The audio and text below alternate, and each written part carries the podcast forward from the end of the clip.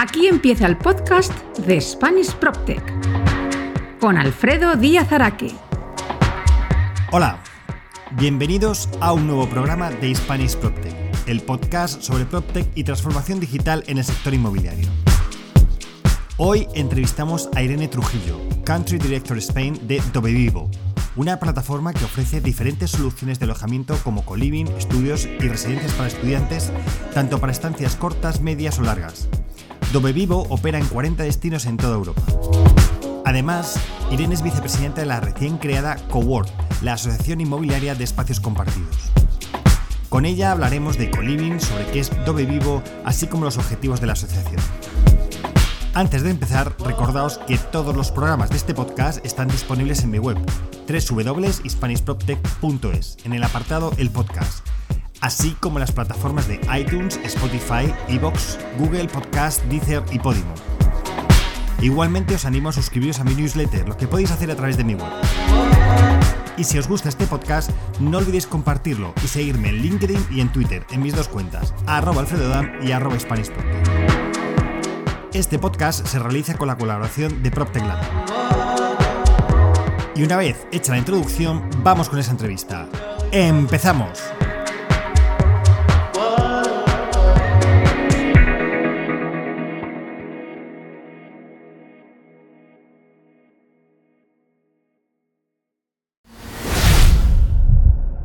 La entrevista de Spanish PropTech.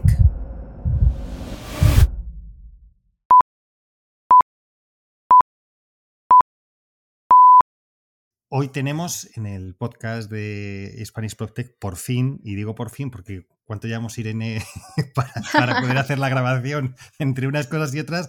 Oye, como te digo, año y medio por lo menos detrás de, de ti, que no digo que, que, que, me hayas dado larga, sino que simplemente había que ir cuadrando a gente. Que nada, que, sí. que, por fin tenemos aquí a la gran Irene Trujillo de, de, de Vivo. Esperada en el podcast, pero ya por fin ya, ya te tengo. Así que bienvenida al podcast.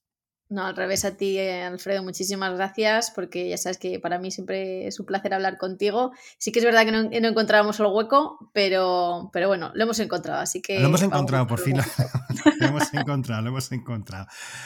Pues Irene, aunque eres muy conocida en el mundillo, pero si hay por ahí alguien despistado, cuéntame quién es Irene Trujillo y qué, y qué ha hecho en la, en la vida hasta llegar a Adobe Vivo. Pues eh, por suerte, por desgracia, he hecho muchas cosas. Pero bueno, eh, ahora mismo eh, soy la, la, directora, country director de Dove Vivo en España, el grupo Dove Vivo. Dove Vivo se dedica, empezó sobre todo con co-living, que fue, bueno, antes de que se llamara co-living, en 2007 ya, ya arrancaron en Milán con estas historias, ¿no? Sobre todo se dieron cuenta que el tema de, de alojar estudiantes eh, realmente no había evolucionado mucho y no había una oferta de calidad y que se adaptara realmente a los servicios que, que, se demandaban. Y ahí empezaron, ¿no? Primero con apartamentos granulares y luego ya con edificios eh, completos, ¿no? Ya dedicados a, a, desarrollar esta, esta parte más de co-living, eh, con servicios, comunidad, etcétera, ¿no? Y bueno, pues eh, hace unos años, hace ahora va a ser tres años, eh, dedicar, decidieron eh, abrir ¿no? y salir de Italia, donde, donde sí que es una, una, marca muy conocida, una empresa muy conocida, y dar el salto internacional en España y en Francia. Uh -huh. Y posteriormente a otros países. ahora estamos también en, en Portugal, estamos en, en, en, Inglaterra, en Escocia. Y bueno, yo soy el, ¿no? la cabeza visible de Dove Vivo del grupo aquí en España. Y bueno, pues eh, realmente yo llevo una trayectoria curiosa porque yo soy arquitecta de formación, o sea, nada, nada que ver con el mundo empresarial en principio y con el mundo de la, de, de la operación o la gestión de activos, pero realmente sí que empecé diseñando, o sea, yo soy una arquitecta muy de, ¿no? de vocación, he diseñado mucho, sobre todo en, obra pública, eh, pues desde universidades, colegios, etcétera. Y luego sí que fui eh, formándome más en la parte de project management y empecé a ver más el proyecto también desde su parte de inversión, que me parece súper atractivo el poder ver ¿no? todo el ciclo de, un proyecto desde que se decide esa inversión hasta, hasta que se termina, ¿no? se construye, se diseña, se construye y se abre y, y se pone a explotar ¿no? y a operar. O sea que bueno, ahora, ahora me dedico más a esa parte ¿no? Eh, de la parte operadora y gestora, pero es verdad que eh, día a día sí que ayudamos también a inversores que tienen duda ¿no? de, oye, ¿qué, hago con este edificio? Eh, ¿Qué hago con este suelo? es, posible hacer algo que, sea diferente a lo que ya hay y entonces analizamos si es, si es posible hacer co-living o si es posible hacer un b 2 rent o cuál es un poco el, objetivo también de, inversión. Y bueno, pues ofrecer como el, ese modelo que se adapte lo más posible ¿no? a ello. O sea, que, eso es lo que, lo que hago día a día casi en, en Dove Vivo. Y luego, por supuesto, pues abrir nuestros espacios, cada vez abrimos más. Eh, ahora estamos en unos 300 más o menos. Y, y bueno, con ello estamos. Ajá. Em, pero eh, digamos que tú no llegas como, porque esta historia también yo creo que es, eh, relevante, tú no llegas directamente a Adobe Vivo, sino que Adobe Vivo cuando decide llegar a España, bueno, no sé si compra, invierte o cómo lo hacéis en el proyecto que tú ya habías arrancado, que era Oh My Place, ¿verdad? Era el, proyecto que tú habías arrancado a nivel emprendedora. Pues sí, eh, pues eh, esto ocurrió pues, de una forma muy, muy curiosa, ¿no? Porque yo estoy viviendo fuera, estoy viviendo en el extranjero varios años, eh, los últimos cinco estuve viviendo en China, en Shanghái, y a mí me ha hecho muchas veces falta un co-living, porque he ido sola o la empresa me ha desplazado en varios, tanto dentro de España como, como en otros países, y, no encontraba nada donde, donde realmente aterrizar, ¿no? Con un aterrizaje suave. Y cuando volví a España, pensé, pues mira, eh, ahora que tengo tiempo y ganas y sé lo que quiero hacer, eh, voy a lanzarme con esto del co-living, que por allá del 2017-18, que todavía aquí en España no se hablaba de ello, y, decidí hacer una especie de laboratorio, ¿no? O sea, que, que oh Place nace como un laboratorio de testear mercado, testear producto, testear precios, ¿no? cuál es un poco la respuesta y también el inversor, cómo estaba la financiación, o sea que, que, fue un laboratorio muy interesante y cuando estaba arrancando ya que teníamos pues el equipo, teníamos marca, teníamos, eh, ¿no? Pues eh, nuestros, eh, ya estábamos arrancando como empresa, como startup, es cuando efectivamente, como tú dices, llega Adobe Vivo y sí que haces adquisición, ¿no? Porque es verdad que, que, cuando entras en un país nuevo, sobre todo cuando estás empezando a internacionalizarte, es más sencillo contar con el know-how y con un equipo ya formado en el país, ¿no? Un equipo local eh, que te ayude a arrancar y eso fue lo que pasó al final todo el equipo de oh My Place y, tal pues formó parte de Oigo y fue la primera semilla ¿no? de, de con lo cual fue más sencillo todo. Y entonces, bueno, ya entras dentro de la estructura de Dove Vivo y aunque nos has contado un poco de Dove Vivo que hace, que se dedica al tema de Coliving, pero si quieres cuéntanos un poco la historia de, de, de Vivo, cómo nace, quiénes son los inversores, eh, bueno, todo eso si quieres. Sí, pues eh, nace con dos, dos, fundadores principalmente en, en Milán, estos dos fundadores se dedicaban al mundo financiero, eh, pero habían estado también viviendo fuera, estudiando fuera, y bueno, pues el alojamiento ya, ya se dieron cuenta que era un, uno de los puntos dolorosos eh, que nos pasa a todos. Em, y empezaron poquito a poco con fondos propios. Y luego poco a poco es verdad que, que, la empresa fue creciendo, empezaron a entrar inversores institucionales provenientes de la banca italiana, la mayoría, incluso business angels.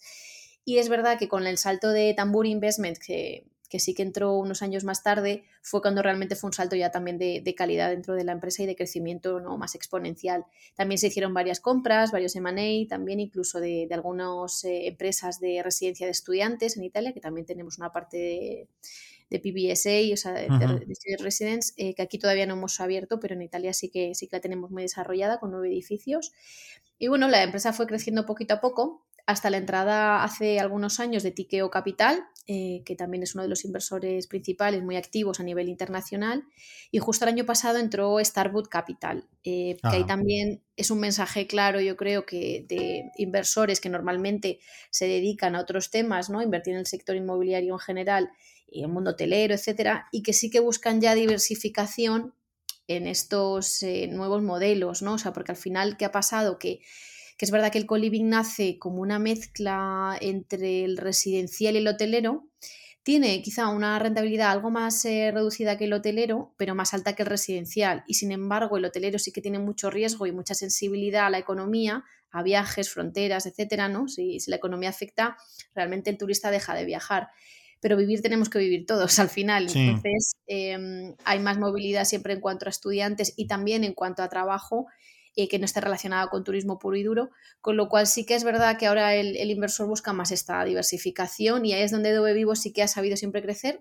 La característica yo creo que también principal de, mm, esta empresa es que siempre ha sido rentable y eso es algo a, destacar porque es verdad que ha habido grandes, em, bueno, grandes eh, operadores de, de co-living que han crecido mucho a volumen pero que realmente cuando van pasando los años al final te das cuenta que no puedes ser un unicornio en real estate, es muy complicado, ¿no?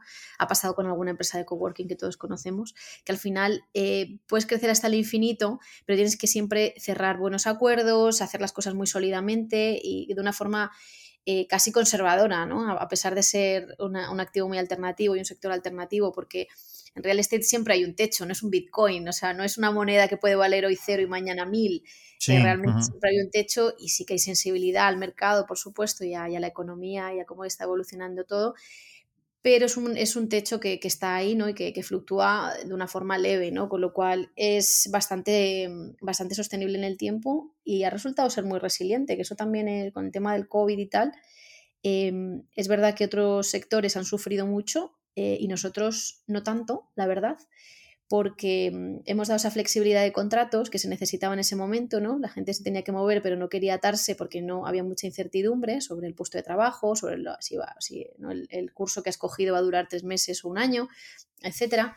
Y hemos dado esa flexibilidad y al final es también un, tema de, alquiler y, tal que, que la demanda sube pero hay que adaptarse, ¿no? La oferta hay que adaptarla a lo que se pide en cada momento, ¿no? Y yo creo que, ha entrado muy bien este modelo porque es ahora lo que, lo que se está demandando más, ¿no? O sea, esa flexibilidad y esos espacios sobre todo como bien diseñados y como, todo fácil, ¿no? Mm, sí, si te parece, que me gustaría que definiéramos un poco el concepto de co-living, porque como es un concepto, como tú bien dices, que es nuevo, etcétera, lo que yo creo que ha ocurrido es que se tergiversa mucho lo que, lo que es. Y muchas veces mm. le llamamos co-living a lo que no es, lo cual yo creo que, que mm, que no es bueno para el concepto de, de co-living, porque muchas veces se asocia con mini pisos, con no sé qué, si se asocia con miles de cosas que no son, yo muchas veces yo creo que son negativas, por el concepto simplemente de generar determinado. Entonces, vamos a definir qué es el co-living, ¿te parece? Que así ya establecemos las bases y, a lo mejor ya con esto conseguimos una definición ya que todo el mundo siga y por tanto le llamen co-living a lo que realmente consideras que es co-living. Sí, sí que es verdad, y te doy la razón que hay mucho desconocimiento y ante el desconocimiento pues se llamó coliving a cualquier cosa, ¿no? Em, el co básicamente yo creo que tiene dos partes, ¿no? Y es una parte que es un alojamiento privado donde tienes tu habitación, puedes tener tu baño privado, etcétera, que es tu espacio, tu mundo, ¿no? Y luego tienes esas zonas comunes que son las que puedas compartir o las que realmente dan esos servicios tan interesantes que no tendrías en tu apartamento normalmente, porque normalmente en una casa pues no hay una sala de yoga o no hay una zona de coworking o no tienes una super cocina tipo chef, ¿no? O sea que yo creo que lo que aporta eh, son estos espacios también eh, que normalmente no podrías tener si, si, alquilaras un apartamento tú solo, ¿no? Yo creo que ahí te da, te da mucha pista, ¿no? De, cuál es el, punto diferenciador. Y luego el siguiente punto que para mí es clave y que aquí sí que gran diferencia con, otros modelos que se puedan plantear es la comunidad, esas mm. actividades. Es decir, eh, tú cuando entras a un coliving no eres anónimo, es decir, no es como un hotel que tú entras y sales y comes solo y nadie te va a hablar. O sea que es, muy complicado sentarte en un restaurante de un hotel y decirle a, hola, alguien, hola, eh, me llamo tal, no es un poco raro. Sin embargo, pueden, pensar que estás intentando ligar o, no invada usted mi espacio, mi espacio vital. no, hay, no hay el ambiente, ¿sabes? O sea, adecuado. ¿no? Todos los que hemos viajado y hemos estado tres días fuera, claro, pues entonces estás solísimo, o sea, estás tres días solo. Sin embargo, en un coliving ya hay esas ganas, ¿no? Y el que, el que va ya quiere compartir, ya quiere conocer, quiere hacer networking, quiere realmente estar con otras personas cuando y cómo decida. O sea, que eso también es importante remarcarlo. No se trata de estar todo el día en comunidad y todo el día haciendo cosas juntitos. O sea, que yo creo que también esto es importante, sino, oye, pues yo llego cansado de trabajar, me voy a mi espacio y hoy no veo a nadie, pero es que mañana hay un partido de fútbol o mañana, mira, vamos a hacer unas cañas y tapas todos y nos vamos a conocer y tal. Cuando, cuando eres del país, em, tiene sentido co-living eh, por muchos temas, pero cuando eres extranjero, más todavía, porque realmente aterrizar en un país que no es el tuyo, una ciudad que no es la tuya, con tu maleta, eh, los primeros días, las primeras semanas, es súper duro. Y el hecho de que ya tengas un entorno afín a ti también, en el, con el que puedas empezar a construir tu red de amistades, tu red de contactos, realmente hace que la experiencia en otro país o en otra ciudad sea totalmente distinta. O sea que aquí yo creo que sí que es donde lleva la parte también más gestión, ¿no? Porque esto es, importante remarcarlo, que hay equipos dedicados solo a community management y a, generar, y dinamizar ¿no? estas comunidades cosa que a lo mejor en otros modelos que son build to rent o que son alquileres tradicionales, pues en ningún caso están, ¿no? Em, entonces, lo que creo que podemos destacar, y es lo que a lo mejor es relevante dentro de este modelo del co-living, es que es un alojamiento, pero donde la comunidad o la generación de comunidad tiene mucha relevancia a la hora de gestionar, a la hora de entender el modelo, etcétera, donde, ojo, que también luego tienes tus espacios, como tú dices, para ti y no tener que compartir, porque mm. ese día has tenido un día mal en el trabajo o en la universidad, dices, mira, no me apetece hablar con nadie, me meto y tengo, oye, mi, mi entorno pequeño que lo, que lo puedo hacer.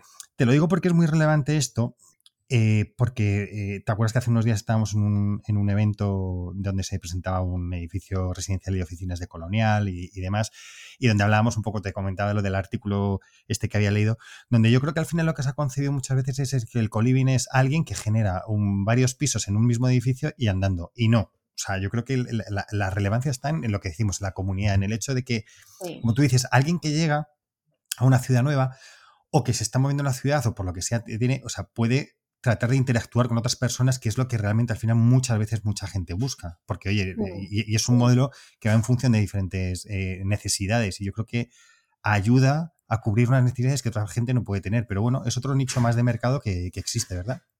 Sí, de hecho, o sea, muchas veces también cuando, cuando surgen modelos nuevos, siempre hay una reticencia del, del, mercado tradicional, del sector tradicional, que dice, bueno, claro, eh, cuando nació el coworking, ¿no? Me acuerdo que era como, ahora no vamos a trabajar todos en un coworking. Pues claro que no. Es decir, no, todos, no todas las... No es obligatorio ir a un coliving. No, no, no, es obligatorio. Es decir, no ahora todo el mundo vamos a vivir en un coliving. ¿Por qué? O sea, porque realmente el coliving lo que te da es en un momento determinado de tu vida eh, que necesitas eh, ese tipo de alojamiento, te da ese servicio. Es como cuando coges un hotel, es lo mismo. Eh, hmm. Pues hay veces que cogerás un hotel en la playa, otras veces en la montaña, otras veces un día y otras veces cinco, y habrá años que a lo mejor no puedas ir.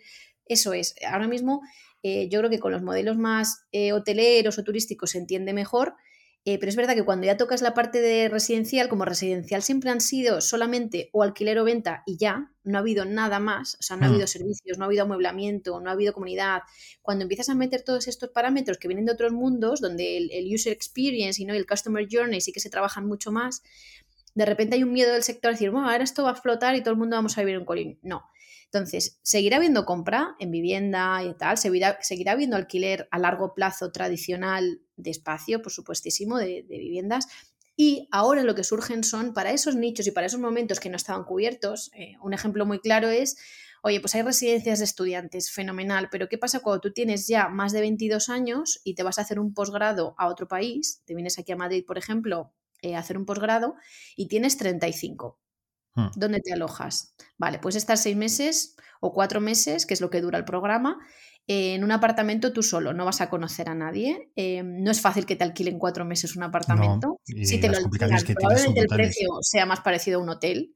Hmm. Em, con lo cual tampoco tienes eh, todas esas ventajas eh, que te da un co-living, ¿no? Para ese tipo de perfiles y ese tipo de, mm, momentos, ¿no? Y de temporadas. Y yo creo que es importante destacar esto, ¿no? Que, que no es que todo vaya a ser ahora blanco-negro, sino que lo que está, donde está evolucionando el sector inmobiliario, y a mí me parece súper enriquecedor, es en especializarse cada vez más y atender más a la demanda concreta, ¿no? Con modelos concretos que realmente se adapten a esas necesidades en cada momento. Sí, o sea, yo es que yo creo que, ahí está, y es una de las cosas interesantes en, el cambio que estamos viendo dentro del sector inmobiliario, el hecho de que antes era sota caballo rey. Estaba todo muy encajonado, residencial, venta residencial, alquiler, hotelero, tal, no sé qué. Sí. Y creo que el hecho de los cambios que se producen en, nuestras vidas, en general, llamamos de usuario, hace que tengas que empezar a dar respuestas a diferentes necesidades. Y creo que las explica muy bien. No es lo mismo en el momento vital en el que estás cuando entras a la universidad y estás en un colegio mayor y, bueno, pues puedes hacer todo el café que puedas y estás en esa edad, a en el momento en que ya vas a estudiar un máster, mm, donde a lo mejor lo que quieres efectivamente es esas interacciones con otra gente para conocer, porque lo que más te interesa ya es el momento es el networking, etcétera, todo esto. Es decir, creo que va cambiando mucho y, es lo que un poco se, está viendo es que los modelos empiezan a ser como muy híbridos. O sea, no hay cosas como muy. O sea, efectivamente hay residencial, sí hay residencial de, alquiler. Y luego está, eh, que es el del particular. O tienes, oye, el Bill to Rent, donde ya se están metiendo diferentes tipos de servicios, pero sigue siendo mi espacio. Luego tienes la evolución al, oye, el co-living, donde tienes el... Y luego ya tienes el hotelero, es decir, que es como, como mm. se están cubriendo posiblemente esas partes intermedias que antes no se cubrían y que estos nuevos modelos están cubriendo, ¿verdad? Totalmente. Además, es verdad que mm, a mí me gusta mucho ver ahora cómo están surgiendo proyectos donde las líneas son muy difusas, como tú bien dices, y que son modelos híbridos, eh, que por qué no también cambian por temporadas. O sea, yo creo que ahí hay un mundo eh, de flexibilidad, que es verdad que la normativa no, no lo acompaña, es verdad que estamos, es otro tema. estamos en seis países y, os puedo, y te puedo asegurar que el más rígido en España es España con diferencia, o sea, en, todo lo, en todos los sentidos, eh, tanto en normativa como en licencias de actividad, como en licencias de obra, como en todo, o sea, somos los más lentos y los más rígidos. Esto es verdad que, yo creo que ya por parte de las administraciones hay una voluntad de, solucionar estos problemas, porque ya se están dando cuenta que hay mucha inversión que se deja de hacer por la falta de claridad, falta de flexibilidad, etcétera, de, de, nuestra normativa, que además es muy antigua. O sea, fíjate, en Madrid, por ejemplo, el plan general es del 97. Desde el 97 hmm. ahora, fíjate, se han cambiado los modelos, se ha cambiado nuestra forma de vida y todo. Y, y, sin embargo seguimos agarrándonos eh, eh, a ello para, para, legislar y para regular a día de hoy, ¿no? Entonces, bueno, esto es algo que va a ir evolucionando, esperemos, em, que ya se vean estos modelos que son muchos más flexibles que en otros países, o sea, te vas a Londres y hay unos proyectos, o te vas a Holanda y hay unos proyectos mixtos, libres, flexibles, o sea, donde se estudia el proyecto eh, ad hoc, ¿no? Para esa zona, porque es verdad que también los barrios van cambiando. Lo vemos muy, muy claro en las grandes ciudades en España el típico barrio que era semi-industrial, pero que se ha quedado ya dentro de, la parte casi no urbana, sino casi del centro, ¿no? Eh, de las ciudades y sigue teniendo uso industrial, pero es que ahora ninguna industria va a ir ahí. Sin embargo, ¿qué lo reconviertes? ¿Todo en oficinas?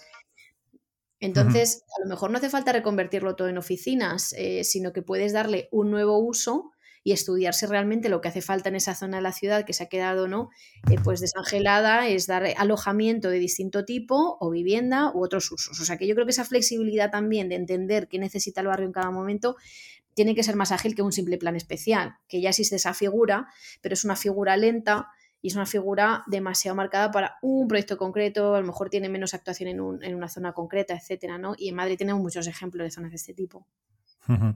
Es que em, vamos a ir metiendo temas, pero efectivamente yo creo que eh, frente a la, a la flexibilidad que existe en la vida en general y que eso hace que te tengas que ir adaptando para poder hacerlo, luego te encuentras con la rigidez normativa que lo que mm. hace es que efectivamente te, limita y no te permite acudir a esa flexibilidad y, verlo, porque además yo creo que lo que dices al final, yo creo que es una cuestión de, buscar el equilibrio, porque... Mm. Mm, y por eso te digo, muchas veces también se asocia eh, esos cambios de usos, etcétera, con la buena imagen que tenemos en el sector inmobiliario, la especulación, pelotazo, etcétera. Ahí vamos a ver, es dar satisfacción a determinadas necesidades, es un negocio como, como otro cualquiera. Entonces, mm. cuando una ciudad o cuando ha habido algo que no sea, esa, que lo que tú dices, una zona industrial, una zona que está degradada, posiblemente estos cambios de uso y estos usos mixtos, etcétera, y mucho más flexibles o que tú permitas flexibilidad, hace que todo se recupere que, y, hay muchos modelos de ciudad donde se, han hecho eso, ¿no? Dice, al final tienes que buscar esa flexibilidad para poder hacerlo.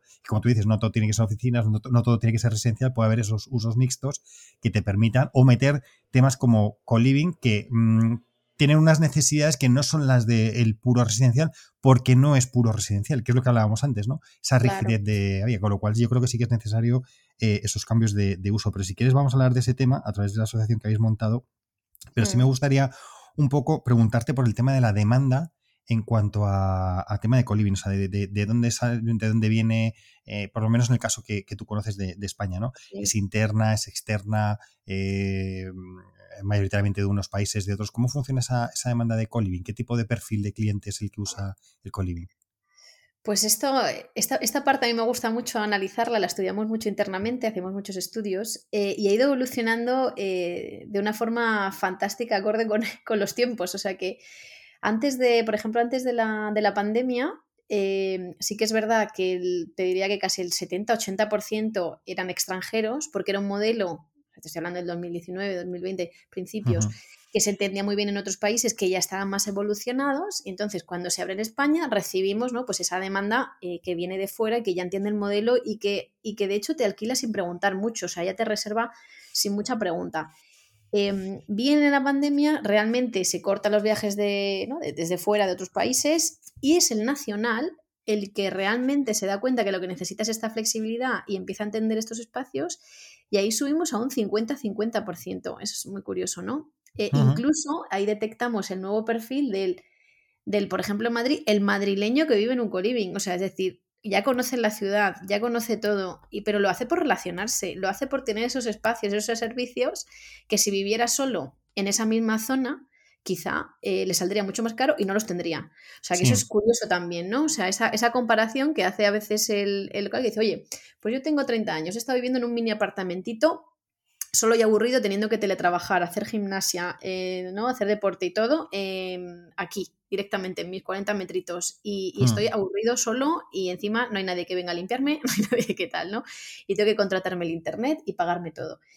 Eh, y se viene, un, se viene un co-living. O sea, que ha ido evolucionando la demanda de una forma muy rica. Y es verdad que ahora ya estamos en otra ola en una nueva ola donde el, local, ¿no? O sea, el nacional ya entiende que es un co-living, lo busca. Em, es verdad que las marcas también, yo creo que hemos hecho todas el esfuerzo de darnos a conocer, dar a conocer el modelo, ¿no? Y, ya hay una marca. Es verdad que del mundo hotelero, por ejemplo, tú entendías perfectamente que una marca de 5 estrellas X o una marca eh, budget, ¿no? Em, o Yacht Hostel, ya ibas y ya sabías lo que te ibas a encontrar cuando reservas pero en el mundo de alquiler no existía todavía. Ahora se están desarrollando más, ¿no? También con estos modelos de co-living y de build ya hay marcas y ya entiendes cuando vas a reservar con Dove Vivo qué te vas a encontrar. O sea que, de hecho, muchos de nuestros eh, co-livers han estado con nosotros, se han ido y cuando han vuelto ni siquiera ya han buscado algo concreto, sino dicen, dame algo de vuestro portfolio que esté en esta zona. O sea, ya saben a lo que vienen, ¿no? Y yo creo que crear marca pues lleva años, lleva tiempo y, bueno, se está notando mucho, ¿no? Que esa demanda también, el nacional ha subido y el internacional, como se han abierto también las fronteras, aunque todavía queda toda Asia, eh, que es, para nosotros también es importante, y América está empezando a, moverse más, eh, pero sí que es verdad que que ahora es, más equilibrado, ¿no? Pero estamos hablando siempre, yo creo que de un 60, quizás 60-70%, a veces eh, depende de la ubicación, extranjeros y, 40, entre 40 más o menos eh, españoles, yo creo. Ah, y en tema de costes, ¿cómo es para el usuario? Y, me explico. O sea, ¿qué diferencia hay entre eh, cuando haces el cálculo? ¿De acuerdo? Que alguien tiene que hacer el cálculo y es, oye, me, alquilo una vivienda, tengo no sé qué, tengo estos costes, tengo que pagar fianza, etcétera, etcétera, frente a, por mm. ejemplo, un co-living que te ofrece y un modelo hotelero. O sea, ¿cómo, ¿Cómo funciona esa, dinámica? Sí, pues aquí yo creo que es, a mí me encantaría que, todo el mundo que alquilase en alguna gran ciudad hiciera, hiciera este ejercicio, porque es un ejercicio que no se hace normalmente y sorprende mucho cuando haces los cálculos. Por ejemplo, si te vas a venir a vivir un año a Madrid y quieres vivir en la zona como Malasaña, nosotros tenemos, eh, tenemos varios activos, ¿no? Eh, pues a lo mejor el coste de un estudio para ti solo o un apartamento para ti solo, donde tienes que pagar ya nada más entrar, primero, pues una mensualidad probablemente a la agencia que te está haciendo la reserva, más dos o tres meses de fianza, depende de lo que, lo que te pidan, eh, por todo el apartamento. Y luego em, tienes que contratarte, si no tienes eh, internet, tienes que pagar la luz, tienes que pagar el agua, por supuesto, que ahora la electricidad es un tema interesante. Y todos esos costes eh, los tienes que pagar todos los meses tú solo. Además, en tu apartamento claro, si tú te quieres eh, tener una zona de gimnasio, te tienes que pagar el gimnasio aparte. Si quieres tener una zona de coworking o alquilarte un puesto porque tú eres nómada digital, también te tienes que pagar un, coworking. Y así hasta X, hasta todos los servicios que, puedas eh, necesitar.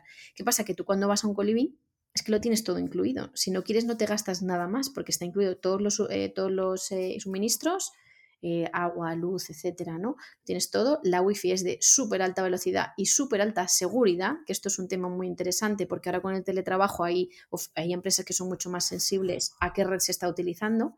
Hmm. Em, por ejemplo, hablamos de temas de banca, hablamos de embajadas em, que necesitan eh, una especie, unas redes muy específicas. Nosotros ya instalamos estas redes profesionales que no son domésticas, y esto es importante también remarcarlo.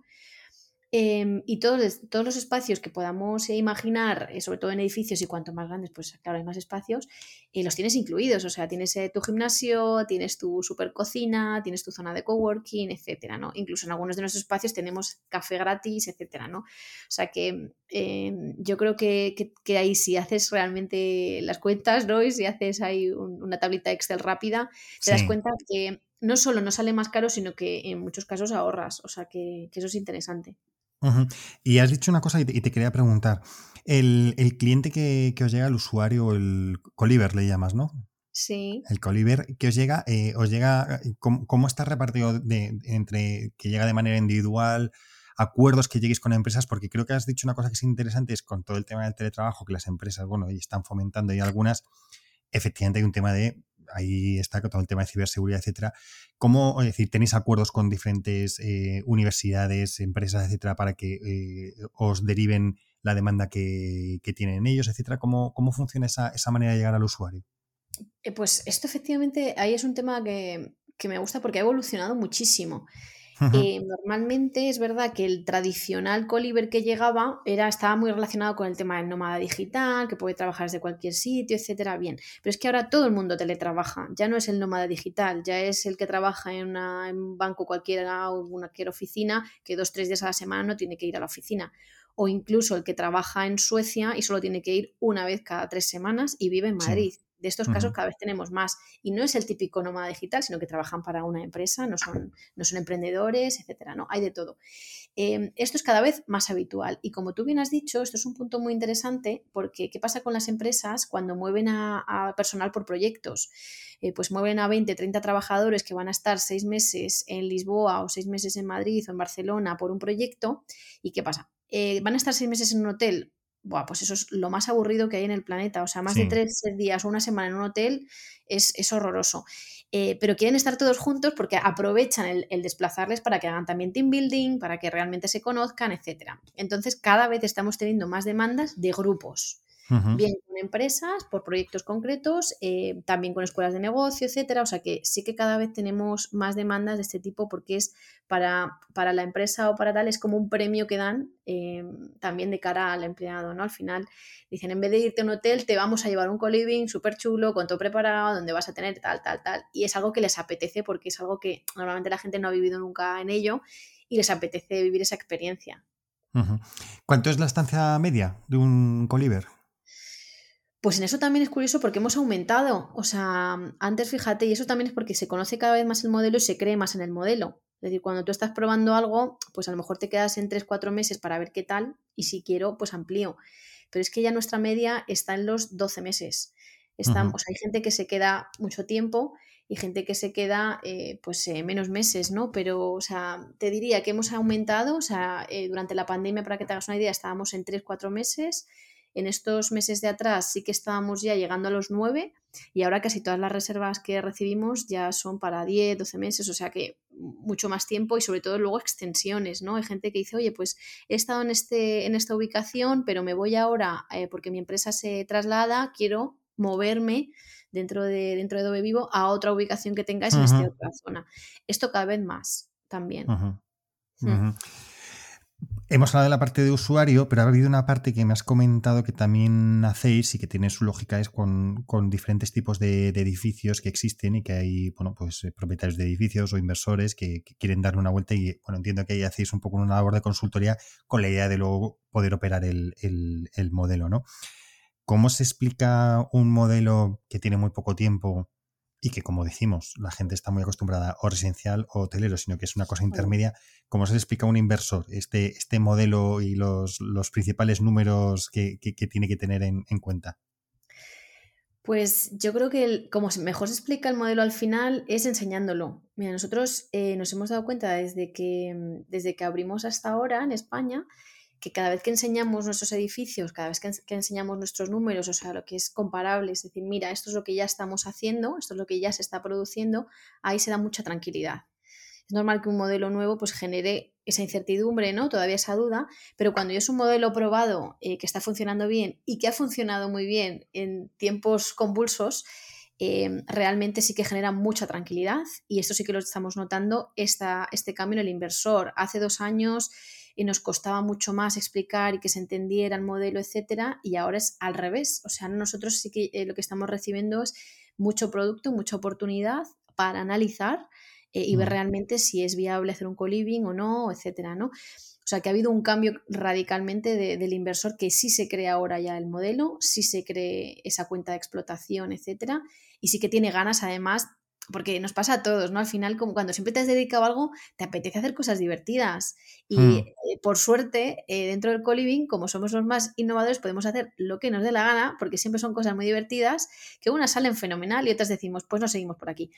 Pero somos súper imaginativos y hacemos cosas muy divertidas y, la verdad que tenemos un equipo súper dinámico que siempre está pensando en cosas nuevas, ¿no? Y eso también al al tradicional inversor eh, tal, pues le apetece decir, oye, pues tengo algunos activos que estamos haciendo esto, que es súper divertido, ¿no? Porque también se divierten ellos. Entonces, por supuesto, quieren una rentabilidad y tal, pero la vida es muy corta al final y tienes que dedicarte a cosas que también te den un poco de vidilla, ¿no? Y yo creo que el, sector inmobiliario sí que está cambiando en eso y sí que ya ve nuevos modelos eh, y se atreve más, sí, sí. ¿Y qué tiene que tener un edificio para poder ser eh, dedicarse a co-living? O sea, ¿cuáles son como los, las, las tres cosas principales que, tienen mm. que, tener? Pues eh, primero voy a empezar por el de siempre, por el location, eh, pero es verdad. me extrañaba que no apareciera, ¿eh? el, modelo es nuevo, pero, pero va con los tradicionales, no, no.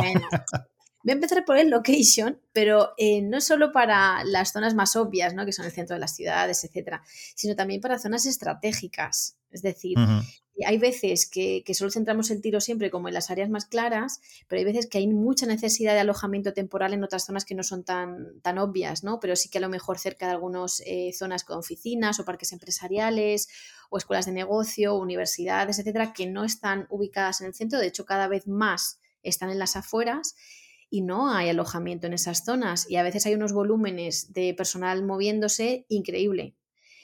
Es cierto que también necesitamos estar cerca, y eso sí que es el segundo punto para mí importante, de transporte público. Sí.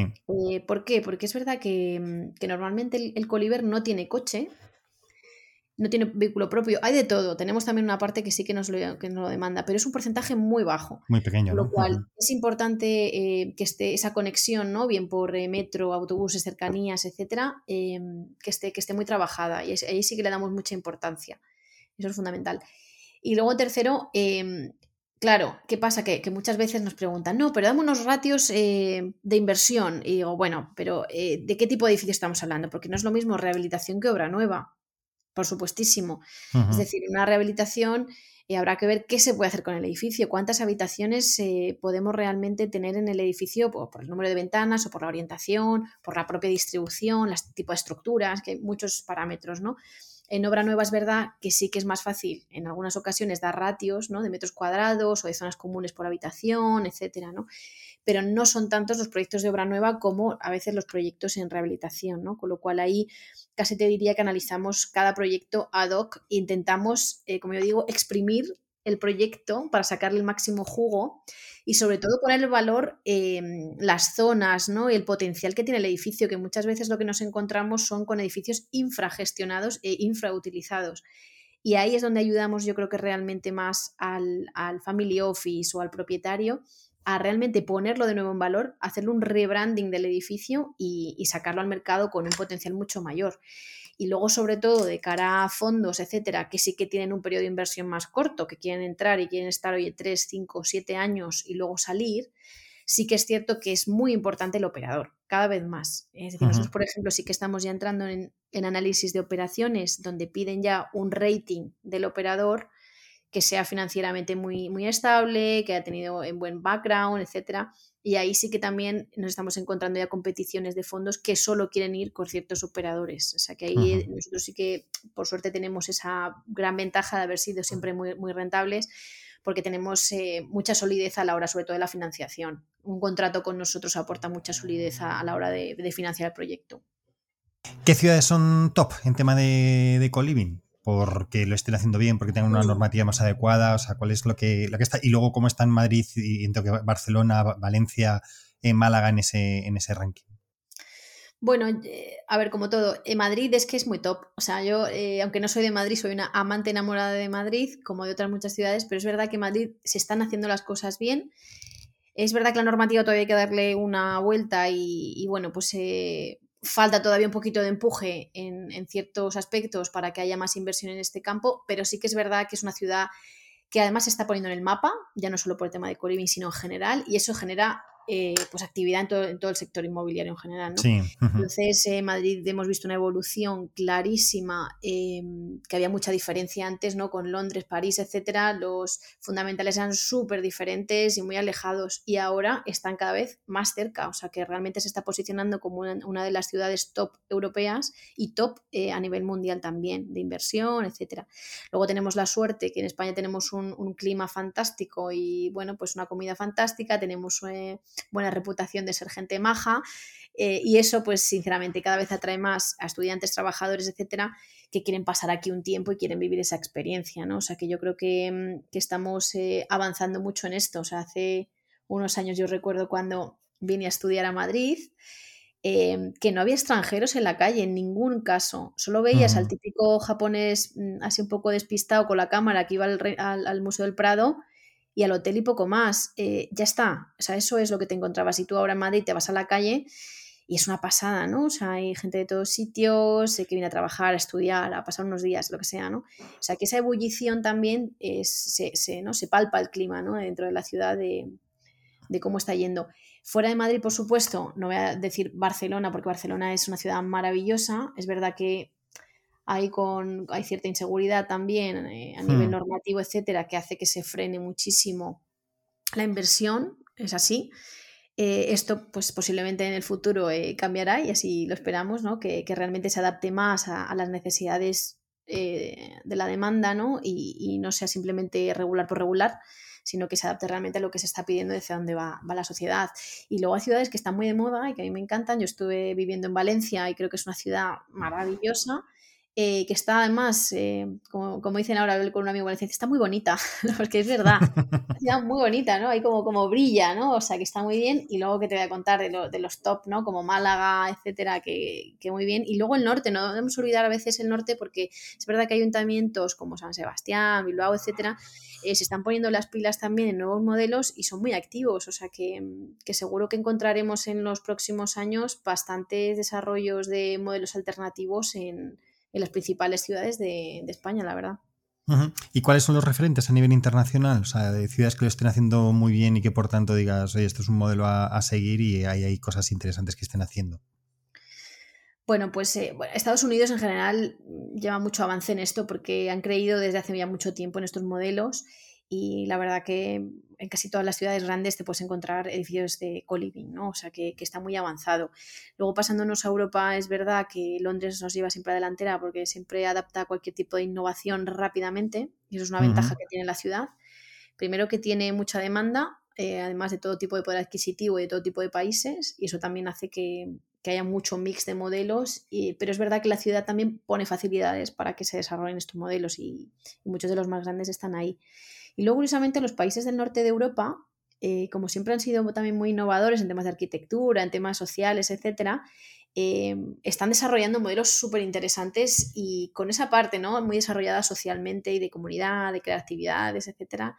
Y hay proyectos eh, muy bonitos, o sea, pues en Suecia, en Holanda, etcétera, y hay proyectos realmente interesantes. O sea que, que, en Europa sí que se está notando, pero bueno, ya están creciendo como desde Italia, Francia, eh, Portugal, etcétera, ya hay cada vez más marcas, más operadores y, más proyectos interesantes. O sea que se está desarrollando en toda Europa.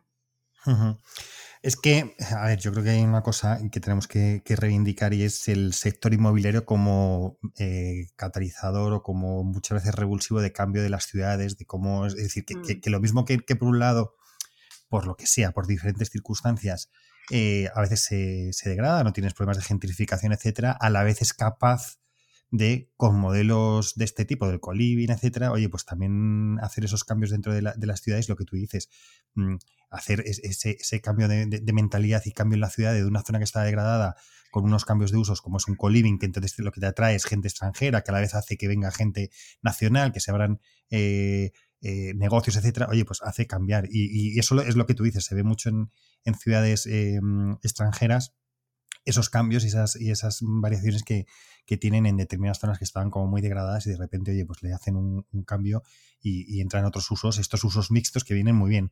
Para eso que no tiene que ser todo oficinas o tiene que ser todo eh, residencial, sino que cambia.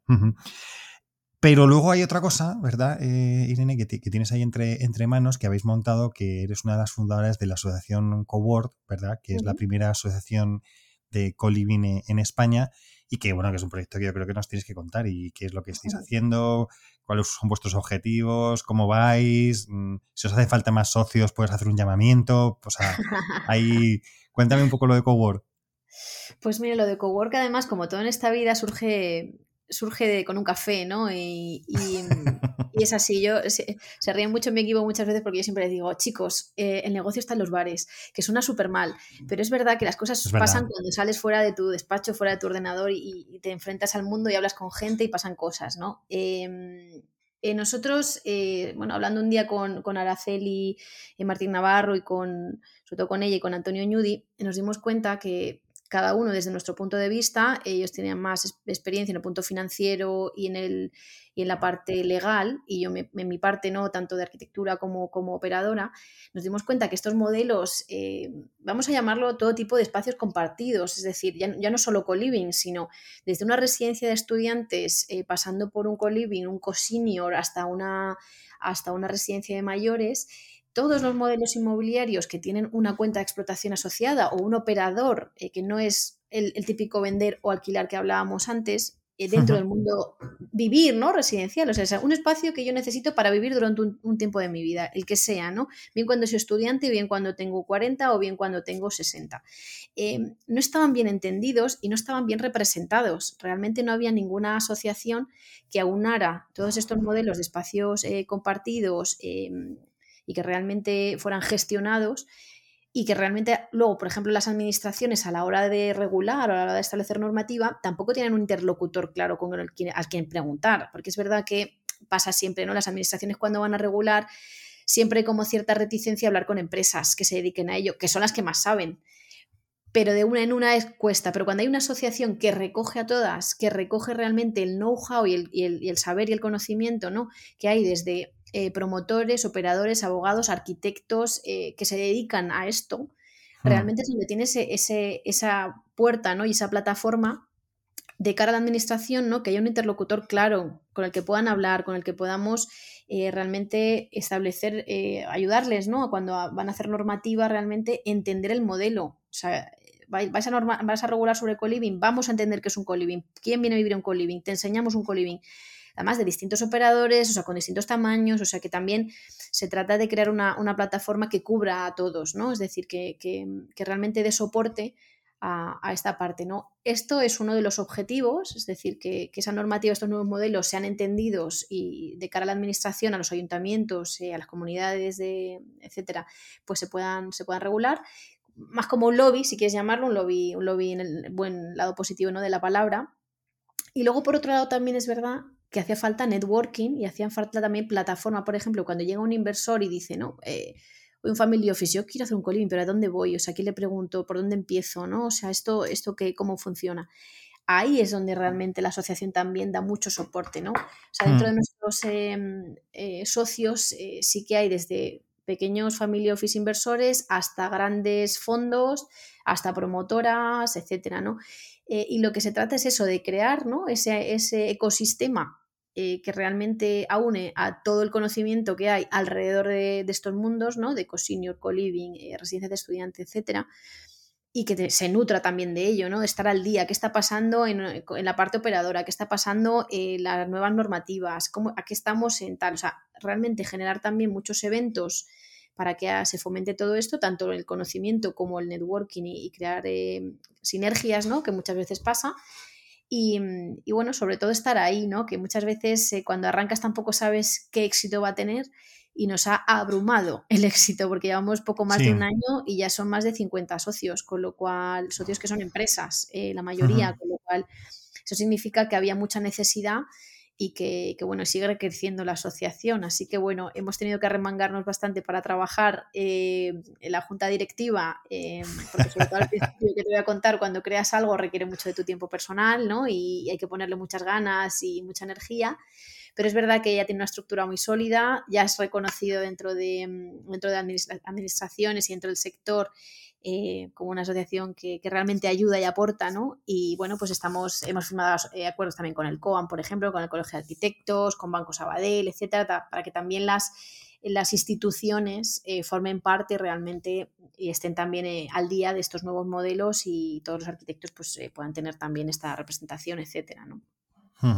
No, es que, a ver, es lo que decías, también muchas veces asociamos la palabra lobby con algo negativo, pero en este caso el, el tema es positivo, es decir, dar a entender cómo es el modelo de negocio, que es, que era como lo que hablábamos antes, qué es co-living y qué no lo es, y que por tanto mm, puedes ayudar desde esa perspectiva de lo que es un co-living a entender a la administración. Por ejemplo, en el caso de la administración es, oye, mira, esto es así, funciona así, estas son las dificultades que nos encontramos a nivel normativo y lo que queremos es exponerlas para ver de qué manera se pueden eh, eh, remover esos obstáculos muchas veces administrativos para que se entienda y que a lo mejor oye, pues si el mínimo eh, para una habitación tiene que ser tanto, a lo mejor en un tema de un co-living tiene que ser diferente porque luego tienes unas zonas comunes que compensan ese espacio. Lo que también dices y es muy, muy relevante también, eh, hablar con em, entidades financieras a la hora de financiar el, el, co-living, que también entiendan cómo es el, modelo, cómo funciona y que muchas veces, esto lo hablaba también en el podcast, lo hablé con, con alguien que tenía un modelo mixto en Chile, y hablaba de eso, ¿no? De cómo su modelo es entre residencial y, y, hotelero. depende de cómo vaya cambiando, lo puedo utilizar de una manera u otra por, por versatilidad. Entonces lo que decía es, eh, ¿qué me pasa? Que cuando voy a un banco a pedir financiación, como el modelo Excel que tienen es para un hotel o para un residencial, esto no funciona. Con lo cual a veces, oye, también es interesante hacer entender a entidades financieras cómo, cómo funciona y que luego generar un poco una profesionalización también del sector, porque yo creo que es lo que tú dices, hay mucha gente, eh, mucho interviniente, profesionalizado, fondos, operadores como vosotros, arquitectos, etcétera, que entienden y que saben lo que es un coliving, pero luego, como siempre ocurre, mucha gente que se acerca y que, eh, lo que hablábamos antes, ¿no? Porque le llaman en coliving cuando quieren decir mm, viviendas eh, en conjunto o, cualquier otra cosa que, no es un, un, coliving. O sea, que yo creo que como iniciativa, ya te digo, que creo que, que es muy, muy, muy necesaria. Nace cuando tiene que nacer, porque esto es que hace dos días que empezó el, tema del colín y, no va a nacer el día uno, sino que al fin, cuando vas empezando el camino te das cuenta de dificultades y, luego, como tú bien dices, al final de los cafés es donde surgen las grandes eh, ideas. Así que nada. Y luego, bueno, lo que tú dices del esfuerzo que hay que poner para poner en marcha esto, pues la verdad es que también es verdad que, requiere. Con lo cual, oye, yo me parece que una iniciativa muy interesante y donde os deseo pues que de los 50 mm. paséis a 100, 150 y que esto sea ya una, una ola de, de movimiento de coliving. Gracias. Pues eh, Irene, mm, no te voy a robar más de, tu tiempo, eh, agradecerte muchísimo que, por fin hayamos podido charlar y que, puedas contar un poco lo que es el, el co-living, que me parece que era un tema bastante interesante, porque al final el podcast no solo es tecnología, son tendencias, es transformación en el sector y, cada vez eh, lo que es la innovación no siempre tiene que llevar pareja la tecnología, es cambios de usos y es hacer las cosas de otra manera diferente a como se venían haciendo, ¿verdad? Sí, que además, eh, pero es interesante justo estos dos puntos porque además se unen, ¿no? O sea, cuando cambian los modelos también tienes que mirar eh, qué es lo que tu usuario está acostumbrado a hacer y cuando hablábamos de esta construcción del Customer Journey, ¿no? O sea, el Customer Experience, ¿no? O sea, cómo podemos acercarnos eh, con la tecnología también porque el, realmente el Coliver es muy tecnológico, o sea, cada vez, y nos pasa a todos, cada vez vamos ya solo con el móvil en la mano y nada más. Al ir con el móvil en la mano y nada más significa que no vas a tener llaves, que una reserva la vas a hacer directamente online, que te esperas que cuando algo se te rompe puedas reportarlo con un ticket también en tu aplicación. O sea que al final eh, toda esa tecnología que parece tan sencillito para que con tres botoncitos hayas entrado, te hayas eh, reservado a una sala o, o, hayas compartido, oye, pues necesito esto, lo que sea, y te hayas comunicado, tiene mucho trabajo detrás pero es súper importante acercarnos también con tecnología, ir viendo en mm. todos los, procesos que nosotros tenemos eh, cómo hacerlo, ¿no? Para que sea lo más tecnológico posible, pero sin perder ese lado humano, ¿no? O sea, que ese, ese equilibrio entre tecnología ¿no? y, cercanía, eh, yo creo que es, ahí está la clave también de estos modelos, además. O sea, que, es muy interesante mm. ese tema. Queda para otra charla. Eso da para otra charla, efectivamente, porque lo que la tecnología tiene que hacer es eh, eliminar las fricciones que se producen. Y entonces ahora me estaba acordando cuando antes ibas a los hoteles, digo antes, hace muchos años, y te daban un pedazo de llave tremendo con un llavero todavía mucho más grande donde ponía el, número muy grande para que lo pudieras ver, eh, cómo era llamar por teléfono, cómo ibas a una agencia de viajes, o sea, había diferentes temas que, oye, para, para llegar a un hotel, aquello era una, una excursión en sí misma. y ahora lo que tú dices, hacer todo el proceso online para poder reservarlo, verlo, etcétera, y que cuando estés dentro está muy bien, pero todo eso es para eliminar fricciones, porque volvemos al principio, lo importante en el modelo de coliving no es la tecnología, sino que es la comunidad. Y ahí entran mm. personas. Entonces, eso, eso no se gestiona con tecnología. Eso, la tecnología te puede ayudar, pero al final el calor humano ahí hace falta. Sí, sí, sí. No, y además muchas veces a mí me encanta porque cuando hablamos pues todo esto de empresas, de tal, ¿no?